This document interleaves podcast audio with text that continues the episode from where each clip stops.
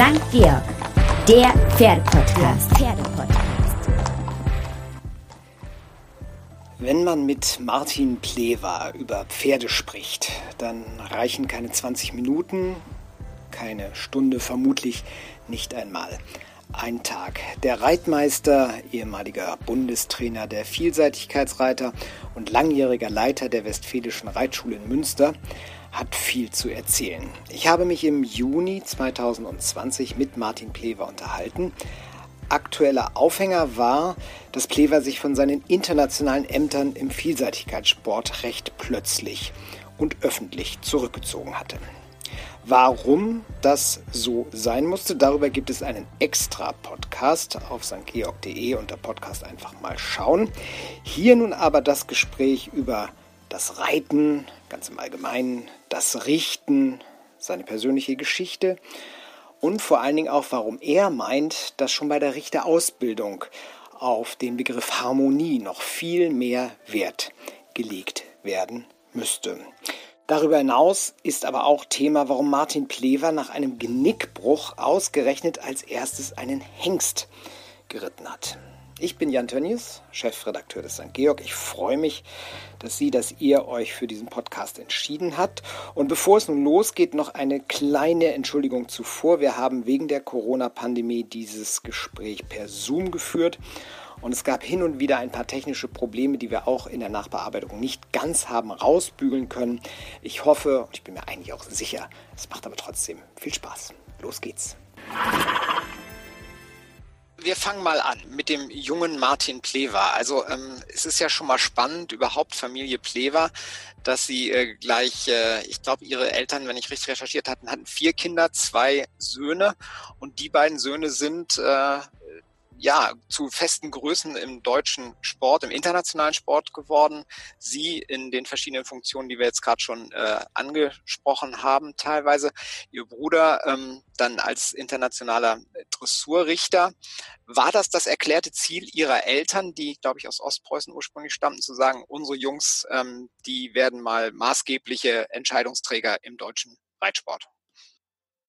Nein, das war sicherlich nicht vorherzusehen. Vielleicht darf ich nur sagen, ich habe noch einen weiteren Bruder, der aber nicht im, können Sie ja nicht wissen, der den Betrieb meines Vaters übernommen hat äh, und den in meiner Heimatstadt Frieden äh, erfolgreich weiterführt. Und äh, bei uns ist es so gewesen, dass äh, mein Vater als äh, ehemaliger Pferdemann aus dem Militär natürlich seine Passion fürs Pferd erhalten hat. Er war ganz wesentlich beteiligt äh, in dem Ort, wo er dann nachher mit meiner Mutter gelandet ist, in Frieden, äh, den Reiterverein aufzubauen. Er war ganz wesentlich daran beteiligt, den Kreisverband zu organisieren.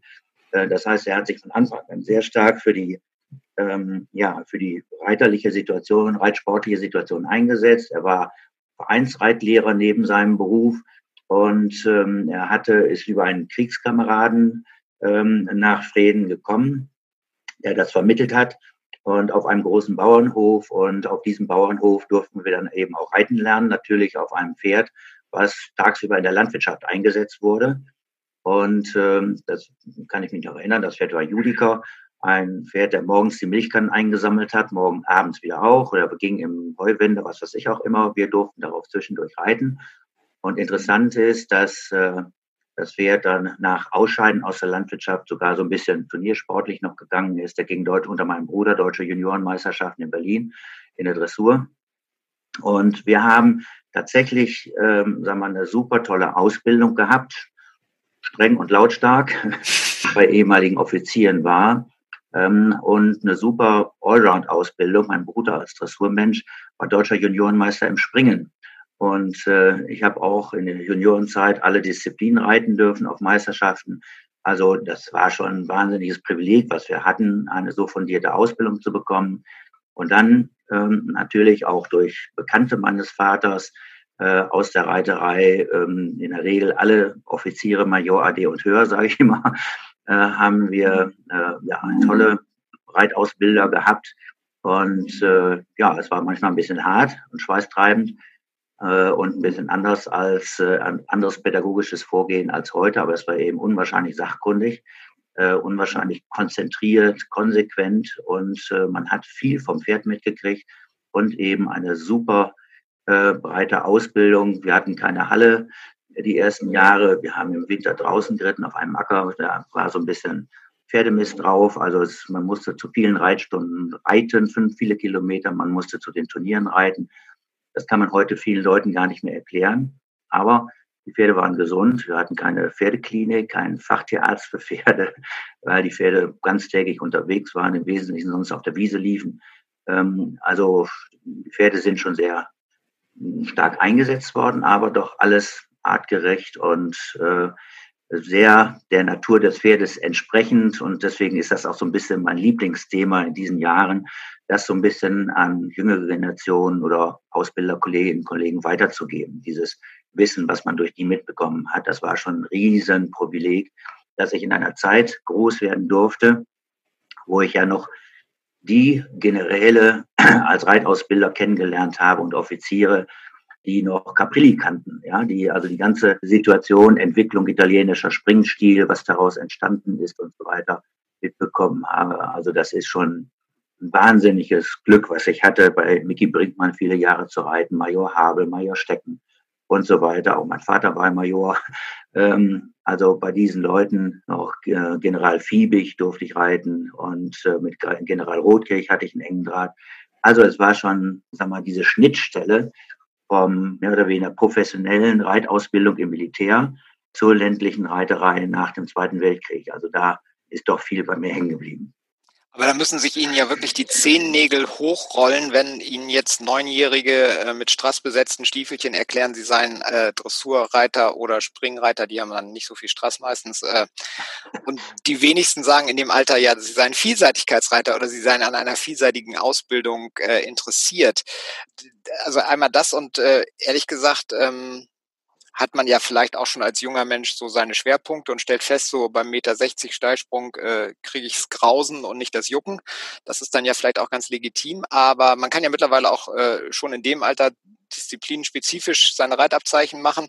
Also da ist ja wenig sanfter Druck von oben zu sagen, pass mal auf, bis zu einem gewissen Niveau sollte aber doch noch äh, grundlegend alles beherrscht werden, reiterlich. Auch deshalb nicht erfolgt, weil genau verbandspolitisch genau das Gegenteil hier gemacht wurde. Es ist ja verbandspolitisch entschieden worden, dass wir disziplinspezifische Ponymeisterschaften haben ähm, oder was ich Junioren, das, das gab schon länger, aber auch das äh, verbandspolitisch entschieden worden mit den äh, disziplinspezifischen Abzeichen. Ja, das ist ja schon jetzt 20, 25 Jahre her. Und äh, das war für mich schon eine völlig falsche Entwicklung, keine Frage, auch zu einer Zeit, als ich noch beim DOKR äh, in Diensten war, mussten wir das ja alles so ein bisschen mitverfolgen. Äh, und da sträubten sich uns natürlich ein bisschen die Haare, die wir ganz anders groß geworden sind. Damals hieß es immer, ja, wir müssen, das ist Mainstream, man muss dem Mainstream folgen und wir müssen Leute zum Reiten bringen, egal in welcher Disziplin. Aber das geht schon zu Kost, auf Kosten natürlich der Qualität der Grundausbildung und nach meiner Meinung, was bei den Pferden auch äh, sich zeigt, ist, dass wir doch auch bei zu frühzeitiger Spezialisierung ähm, doch dann auch so Art Berufserkrankung kriegen oder dass die sag mal, höhere züchterische Potenz, die jetzt da reingekommen ist, viele Reiter doch verleitet, junge Pferde mit diesen Spezialtalenten zu früh zu fordern, vielleicht auch zu überfordern. Also das ist mir natürlich nicht recht, aber man muss natürlich auch sagen, ich glaube, wir können uns weiter dafür für die vielseitige Ausbildung einsetzen, aber ähm, es ist leider so gekommen. Und äh, das äh, behaupte mal, das Rad wieder zurückzudrehen, ist nahezu unmöglich, zumal ja auch, hatte schon die Zucht erwähnt, auch in der Zucht jetzt äh, nach Spring betont und Dressur betont schon bei ganz jungen Pferden selektiert wird. Und ähm, ja, das ist äh, eine Entwicklung, die kann man beobachten. Äh, glücklich finde ich sie nicht, aber damit muss ich jetzt leben. Dafür sind Sie ja jemand, der ähm, ganz maßgeblich die Richtlinien für Reiten und Fahren mit äh, gestaltet hat, mit formuliert hat, äh, auch in den letzten Jahrzehnten schon. Ähm, das heißt, das ist ja so die Bibel. Ähm, oder es sollte die Bibel sein. Mittlerweile gibt es ja viele Bibelauslegungen, um im Bild zu bleiben und viele verschiedene Ideen. Der Gedanke, ich habe überlegt, wenn mich einer fragen würde, hättest du da Lust dran mitzuarbeiten? Erstmal hätte ich, glaube ich, nicht die Kompetenz. Ähm, das ist das eine.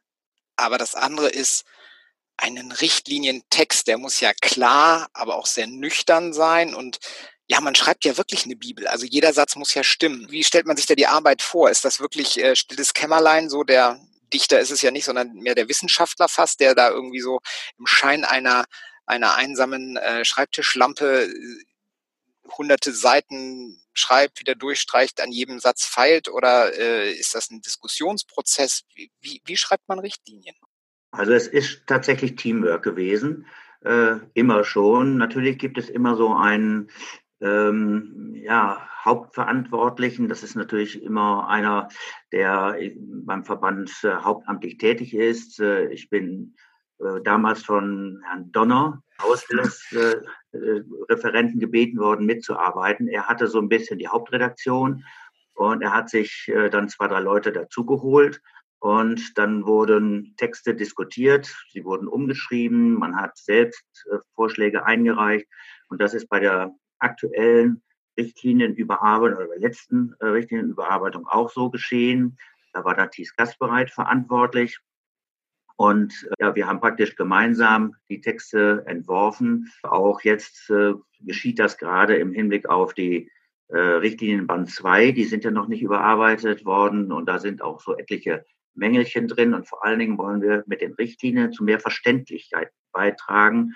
Äh, denn äh, ich glaube, dass viele Leute ähm, ja, Fehler machen ist nicht irgendwie Böswilligkeit, sondern die haben vielleicht das richtige Verständnis für die Reitlehre deshalb nicht, weil sie nicht eindeutig und klar genug erklärt ist. Deswegen versuche ich ja auch immer äh, mit meinen Seminaren, inzwischen mehr Webinare, äh, versuche ich ja auch immer wieder diese Reitlehre zu erklären, ja, weil es viele, für viele doch nicht so nachvollziehbar ist. Es gibt auch viele Begrifflichkeiten äh, die viele Reitschüler gar nicht so schnell verstehen. So der gängigste Begriff ist immer der Begriff der Parade. Ja, das betrachten viele als eine Art Bremsvorgang, äh, was da falsch ist, ja, oder Kinder denken vielleicht an Militär- oder Schlagerparade. Äh, also solche Begrifflichkeiten, abstrakte Begrifflichkeiten muss man immer wieder erklären. Und das finde ich sehr wichtig, das tue ich. Oder was bedeutet Reiten von hinten nach vorne? Das können Sie im Reitschüler ja auch nicht so sagen, tu das mal, sondern das muss man auch erklären. Und was passiert dann eigentlich dabei und was passiert umgekehrt, wenn du es nicht machst? Und deswegen äh, ist diese, das auch im Moment meine Hauptaufgabe, glaube ich, die Erklärung zur Reitlehre zu geben, sie weiter verständlich zu machen, denn Richtlinien sind Richtlinien und kein Bilderbuch. Und äh, da sind keine großen Erzählungen drin, sondern deswegen Richtlinien. Äh, die sind äh, redaktionell auf das Wesentliche beschränkt, aber sie müssen natürlich auch verständlich sein. Und da müssen wir, glaube ich, weiter dran arbeiten und an der Verständlichkeit auch weiter arbeiten. Wir haben es in der heutigen Zeit natürlich deutlich schwerer als zu meiner Jugendzeit alle diese Offiziere haben dieselbe Sprache gesprochen. Die hatten eigentlich nur, ich sag mal, ein Werk, das war damals die HDV. Und daran äh, hat man sich orientiert und deswegen sprachen alle eine Sprache. Die Anzahl der Bücher, die es weiterhin gab, äh, war überschaubar. Heute ist es so, dass natürlich was gut ist, wir sehr viel hippologische Literatur haben, ich habe auch hunderte von Büchern, äh, nicht alle komplett gelesen, aber mir das Wesentliche rausgeholt, um mein Wissen anzureichern. Aber heute gibt es doch auch sehr viele sag mal, individuelle Strömungen. Ja, man hat nicht mehr so diese eine klare Linie, sondern heute holen sich ja auch viele Reitschüler äh, ihr Wissen und ihr Können, äh, vor allen Dingen auch von Lehrgängen. Die gehen hier mal zum Lehrgang, da mal zum Lehrgang. Ich profitiere ja auch davon. Ich mache auch ab und zu Lehrgänge. Aber Dadurch, sag mal, geht so ein bisschen die Einheitlichkeit in der Ansicht verloren. Und das ist auch ein Ansinnen von mir, dass ich das einmal in der Trainerausbildung mache. Ich habe das ja auch in der Westfälischen Reit- und Fahrschule 14 Jahre gemacht. Ich habe da sehr viele Trainer CBA ausgebildet, sehr viele Meister ausgebildet. In der Berufsreiterszene habe ich das über Jahrzehnte versucht, diese einheitliche Sicht zu machen. Und ich bin auch seit ungefähr nach 30 Jahren in der Richterausbildung national tätig und das bleibe ich auch international nicht mehr, aber national und versuche da auch diese einheitliche Sicht äh, auf die Reitlehre ähm, ja, zu sichern, äh, damit auch dann von beiden Seiten, also von Trainerseite, Ausbilderseite und von Richterseite auch eine Sprache gesprochen wird. Hm. Sie haben die äh, Richterausbildung, die nationale Richterausbildung äh, angesprochen. Das äh, finde ich ein spannendes Thema, denn wir haben ja viel Diskussion, vor allen Dingen im Dressursport. Wir haben oder so beobachte ich das, wenn ich mit äh, meinen Kindern oder mit meiner Frau auf dem Turnier bin, auf einem ländlichen Turnier. Wir haben da ähm, sehr viele Reiter, finde ich, die äußerst bemüht sind, mittlerweile sehr gut mit ihren Pferden umzugehen. Manchmal vielleicht ich nenne es mal etwas, sehr vorsichtig sind in der Hilfengebung, also lieber im Zweifelsfall ein bisschen zu wenig als ein bisschen zu viel zu machen. Wir haben aber dann doch in den Platzierungen nicht selten diejenigen, die da weniger Skrupel haben, um es mal vorsichtig auszudrücken. Gibt es eine breite Diskussion unter Richtern, jetzt wirklich auf nationaler Ebene, was wir eigentlich sehen wollen? Also mein Eindruck, muss ich sagen, ist, da ist noch Luft nach oben. Da ist noch sehr viel Luft nach oben. Ich möchte das so ein bisschen bestätigen. Ich mache seit vielen Jahren die Grundrichterausbildung hier in Westfalen, seit Jahrzehnten inzwischen. Und da erlebe ich diese Diskussion natürlich auch immer wieder. Oder wenn man umgekehrt mit Trainern spricht, mit Ausbildern spricht, dann sagt man auch, ja, Leber, was du da erzählst, ist ja ganz nett und das steht auch so wahrscheinlich in Richtlinien geschrieben, aber auf dem Turnier wird man dafür nicht belohnt. Ich glaube, wir haben das, sag mal, vergessen so ein bisschen, in den letzten Jahren, dass es äh, das Ziel des Reitens ist Harmonie.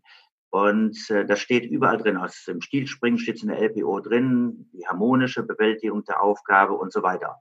Sehr häufig wird aber honoriert, ja, das ist ein starker Reiter, der zeigt ja richtig Einwirkung.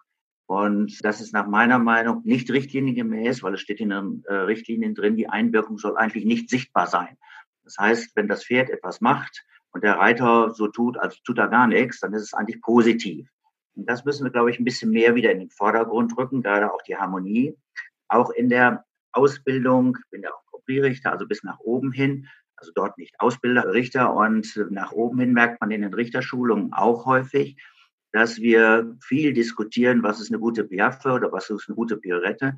Aber was wir total vergessen ist, das habe ich hier in Westfalen mal zur Diskussion gestellt, was wir vergessen ist, gucken wir Richter eigentlich auf das Wohlbefinden des Pferdes. Was sind die Ausdrucksmerkmale eines Pferdes, was sich wohlfühlt unter Breite, also harmonisch mitmacht? Oder was sind Ausdrucksmerkmale für mangelndes Wohlbefinden, vielleicht sogar für Schmerzen? Und wir haben jetzt hier in Westfalen angeregt, dass wir dazu auch Verhaltensforscher, die Pferdeleute sind, mit einbeziehen in die Richterausbildung, weil das ist tatsächlich sehr vernachlässigt worden. Also versuchen das den Trainern beizubringen und bei den Richtern, glaube ich, ist da Nachholbedarf. Und das ist für mich die Luft nach oben vor allen Dingen. Auch hier wieder, ja, Verhaltensweisen des Pferdes, Wohlbefinden, Leistung ist kein Merkmal für Wohlbefinden. Ja, auch ein Pferd, was sich nicht wohl befindet, kann über ein 60 springen, was sich nicht wohlfühlt, aber äh, oder ein Grand Prix geht. Ähm, aber ist es das, was wir haben wollen, ja oder nein? Und das finde ich auch, dass diese ganze, sagen wir, Diskussion im Zusammenhang auch mit Tierschutz, Tierwohl sehr gut in diese Sichtweise und diese Argumentation reinpasst, dass wir uns mehr um das Wohlbefinden des Pferdes auch in der sportlichen Darstellung kümmern müssen. Man überlässt das Feld sonst aber auch zu viel denjenigen, die da ja, naja, bis hin zum, zum berühmten Kameraaufnahmen äh, in Aachen beim Abreiteplatz,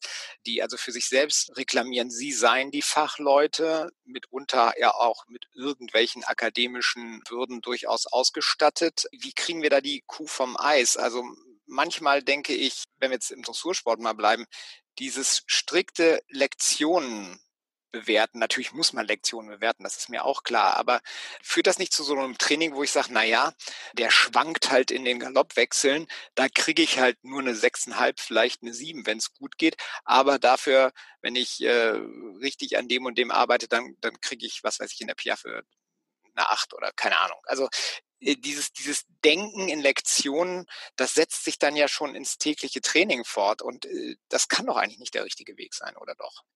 Nein, ich äh, möchte das voll unterstreichen, auch aus meiner Ausbildererfahrung. Ich mache auch äh, Ausbildung im besseren Dressursport, also mit Grand Prix-Reitern. Und da sehe ich das ja auch immer wieder, dass so grundlegende Dinge vernachlässigt werden. Und wenn man nach dem Ausbildungsstand eines Pferdes fragt, beim neuen Pferd, dann sagt er, ja, der kann Zweierwechsel, äh, Pirouetten sind noch nicht so gut, daran müssen wir arbeiten oder so etwas. Das heißt, äh, auch der Ausbildungsstand wird in der Regel immer an der gelungenen Lektion festgemacht. Und das ist nach meiner Meinung auch falsch. äh, denn das verführt sehr häufig dazu, auch sich auf das Lektionenreiten mehr, mehr oder weniger zu beschränken und dann wird das eigentlich so ein bisschen zirzensisches Reiten. Da müssen wir natürlich so ein bisschen gegenhalten. Deswegen bin ich A, ein ganz, ganz, ganz großer Freund vom sogenannten gemeinsamen Richt mit einer Gesamtnote. Ähm, und ja, leider geht das nach oben hin nicht, weil diese Lektionenfülle äh, eben auch zur Bewertung der Lektionen führen muss. Aber da sind nach meiner Meinung, und da bin ich auch mit meinem Bruder einig, sind auch falsche Wege eingeschlagen worden, ja, die geringere Berücksichtigung der Schlussnoten zum Beispiel oder auch die Koeffizienten Piaffe zweimal, haben sich mir überlegt, was da durch die Koeffizienten reinkommt mit den ganzen Übergängen, also Passage, Übergang zur Piaffe, die Piaffe selbst, den Übergang von der Piaffe in die Passage und die Passage wieder beispielsweise, dann ist das eine unheimliche Häufung von äh, Noten bis auf ganz bestimmte Lektionen äh, bezogen und äh, das verschiebt dann auch schon mal so ein bisschen die Schwerpunkte. Deswegen, auch wenn ich kein Dressurrichter-Spezialist jetzt bin wie mein Bruder, aber diese Richtung halte ich zunächst mal für grundsätzlich äh, bedenklich und falsch.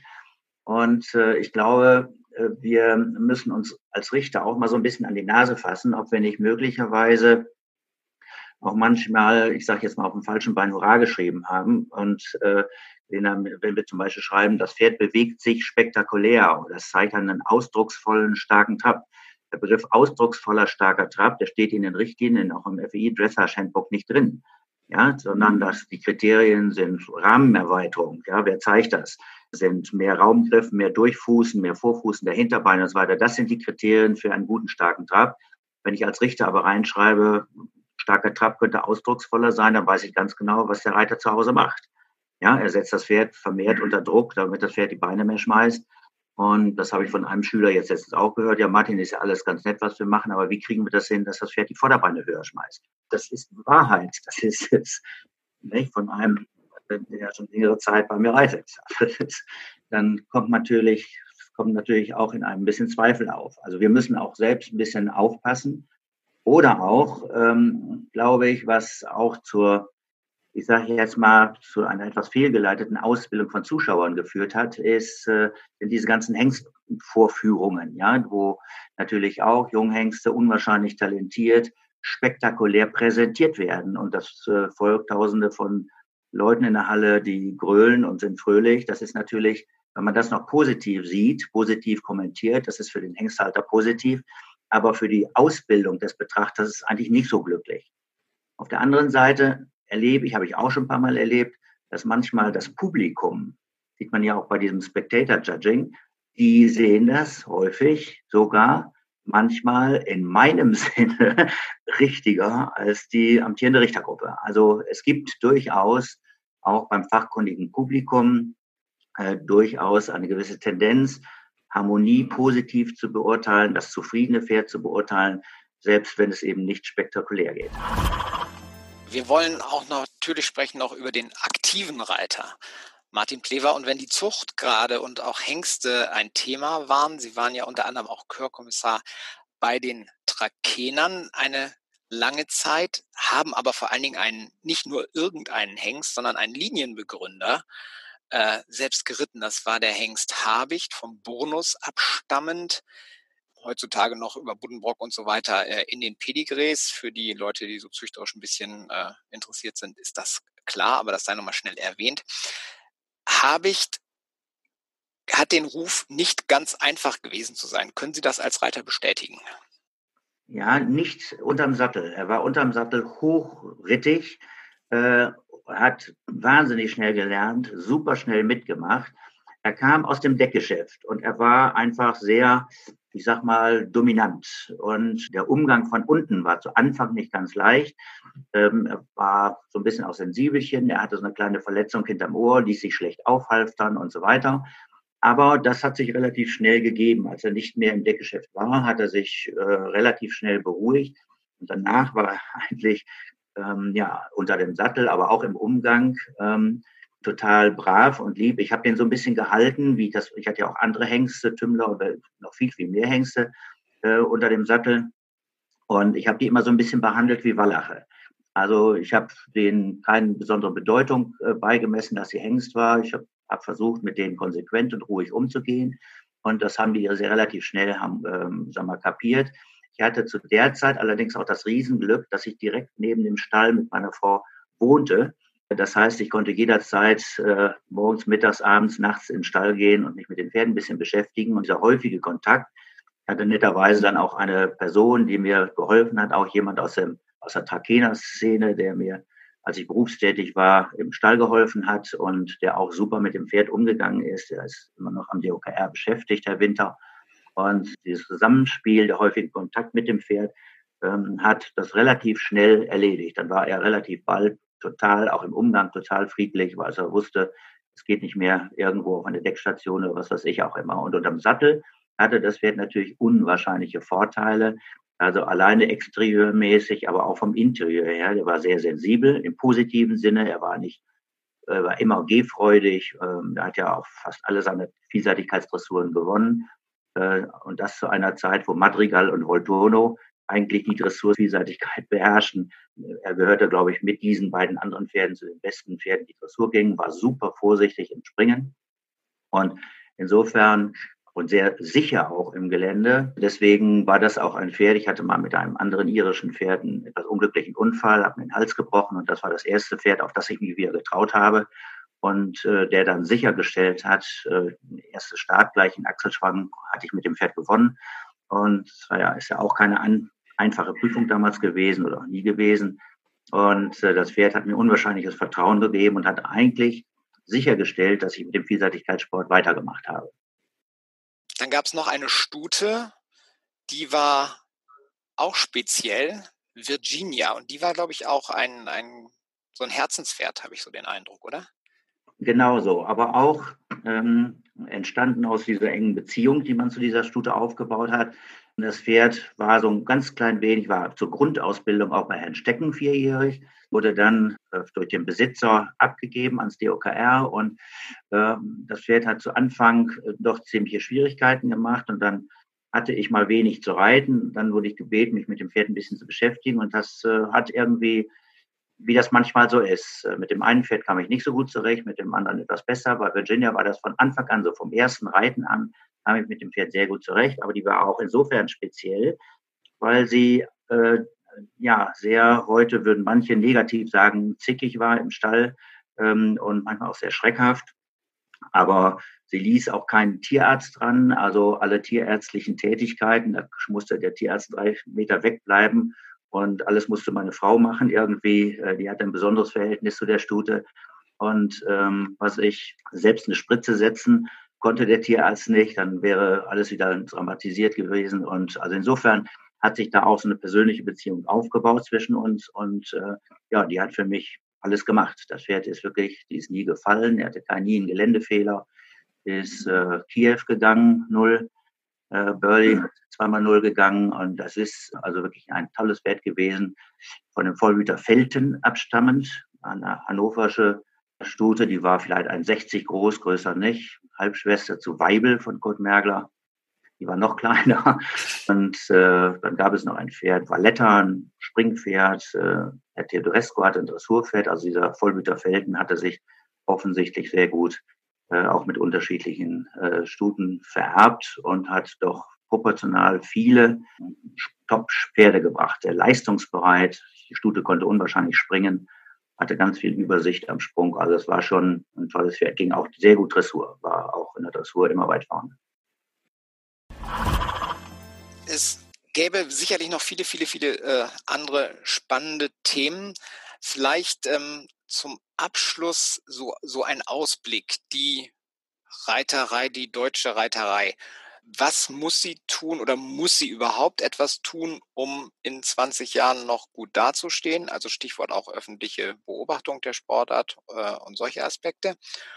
Oder ist da schon alles auf dem richtigen Weg? Ich kann das nicht ganz so beurteilen. Ich bin nun nicht äh, zwar ehrenamtlich noch im Verband tätig, aber weiß natürlich nicht, wie die Strategien äh, der Verbandsführungen jeweils sind. Ich äh, persönlich glaube, dass der Turniersport sich weiterentwickeln wird. Wir sehen ja jetzt auch nach der Pandemie oder in der Pandemie, das Erste, was die Leute wollen, wollen ist aufs Turnier. Es werden äh, nach meiner Meinung äh, fälschlicherweise aber Online-Turniere durchgeführt. Das halte ich für ein ganz großes Desaster.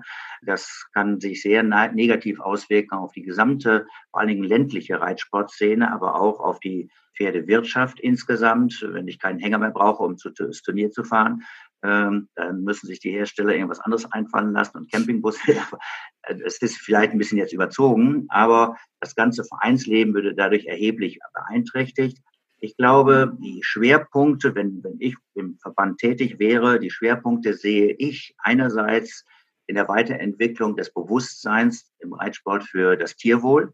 Ganz entscheidend, um nicht Halbleien irgendwie das Wort zu geben, sondern wir als Fachleute müssen das im Blick haben und im Griff haben. Da ist, wie Sie vorhin gesagt haben, Luft nach oben. Auf jeden Fall. Und ich würde gerade zu Zeiten, in denen ähm, wir auch, sagen wir, auf viel ökologisches Bewusstsein stoßen, würde ich den ganzen äh, Verbandsbereich Umwelt, äh, ähm, Ökologie und so, den würde ich wesentlich stärker besetzen. Ja, wo ein Pferd ist, äh, ist Natur. Ja, der Bewegungsraum eines Pferdes ist Natur. Ja, die sogenannte Biodiversität, dass also in vielen Pferdestellen Schwalbennester sind, äh, was weiß ich aber. Da haben wir nach meiner Meinung erheblichen Nachholbedarf. Wir, äh, wenn ich so von außen gucke, wirklich von mich in eine Außenposition bringe, habe ich immer das Gefühl, dass wir uns zu wenig um den allgemeinen Reit- und Fahrsport kümmern, wie er früher hieß. Jetzt nennt man das Breitensport. Ähm, die Formulierung finde ich auch schon nicht so glücklich, als wenn alles nur mit wirklichem Sport zu tun hat, sondern es ist eben die Freude im Umgang mit Pferden, die Freude zu züchten, die Freude, Pferde zu halten und äh, natürlich dann auch äh, die Freude, sie nutzen zu können. Äh, das ist nach meiner Meinung total wichtig. Aber ähm, im Moment äh, sind die Grünen aus politischen Gründen vielleicht nicht ganz mehr so up-to-date, aber noch vor wenigen Monaten waren sie es. Und auf diesen Zug, äh, meine ich, muss man total draufspringen und mal klar machen, äh, wo sind eigentlich die Interessen der Masse aller Reiterinnen und Reiter. Die Masse aller Reiterinnen und Reiter will Freude haben mit ihrem Pferd. Die gehen vielleicht mal auf ein Turnier. Die Masse geht überhaupt nicht aufs Turnier weiß nicht, 70, 80 Prozent gehen nie auf ein Turnier. Und um die müssen wir uns vermehrt kümmern. Und es gibt ganz viele, die gar nicht durch unsere Verbandspolitik und auch durch die Verbandsweiterbildung erfasst werden. Das heißt, wir müssen ganz viel ähm, angehen, das versucht die FN sicherlich, aber da müssen wir ganz doll dran gehen, äh, dass wir Leute, die nicht organisiert sind, im positiven Sinne erfasst werden, dass wir sie ähm, mal versorgen können mit Weiterbildung und so weiter und so fort. Und äh, ja, um die Masse der Reiter und Pferde müssen wir uns, glaube ich, vermehrt kümmern. Der Profi wird immer schon aus Überlebensgründen sehen, dass er ähm, irgendwie zum Turnier kann und das macht. Das ist, glaube ich, nicht ganz so verbandswichtig. Natürlich ist die Förderung des Spitzensports von Leistung abhängig. Insofern ähm, muss man auch dem Staat zeigen, dass man erfolgreich, auch international erfolgreich ist. Aber ich glaube, wenn wir unser eigenes Ländchen angucken, dann ist es vor allen Dingen die Förderung des allgemeinen Reiter- und Fahrsports, das Erfassen von neuer Mitglieder, ähm, das äh, Weitertragen des Pferdevirus, äh, das dann das Coronavirus ersetzen muss. Das ist nach meiner Meinung die Hauptaufgabe für die nächsten Jahrzehnte. Ansonsten wird Reiten in der Natur für die meisten schwierig. Eine Bitte habe ich doch, und zwar ein finaler Buchtipp. Sie haben selber gesagt, Sie haben hunderte Bücher äh, gelesen, vielleicht nicht alle, jede Seite, aber doch sehr ausführlich sich äh, seit Jahrzehnten mit, äh, mit der gesamten hypologischen Literatur befasst. Die Richtlinien ausgeschlossen. Was ist denn für Sie der Tipp? Was ist denn das Buch, wo man sagt, ja, da steht es eigentlich? Ich äh, hoffe, dass das Buch Der Reiter formt das Pferd wieder neu aufgelegt wird. Das ist für mich zum Verständnis. Daraus habe ich mit am meisten gelernt. Und äh, im Moment beschäftige ich mich äh, aufgrund noch auch meiner Weiterbildung äh, relativ viel mit äh, Büchern zur Verhaltensforschung. Ich finde ein Buch zum Pferdeverhalten von Frau Dr. Zeitler-Feicht ausgesprochen wertvoll. Ähm, und äh, gut reinpasst auch ähm, das Buch von der FN, den Umgang mit dem Pferd. Da ist auch sehr viel zur Natur des Pferdes drin. Aber ich glaube, jeder Ausbilder, äh, die werden besonders damit angesprochen, wäre der Reiter formt das Pferd. Äh, das ist aus meiner Sicht eines der wichtigsten äh, Bücher überhaupt. Für mich noch wichtiger als Steinbrecht.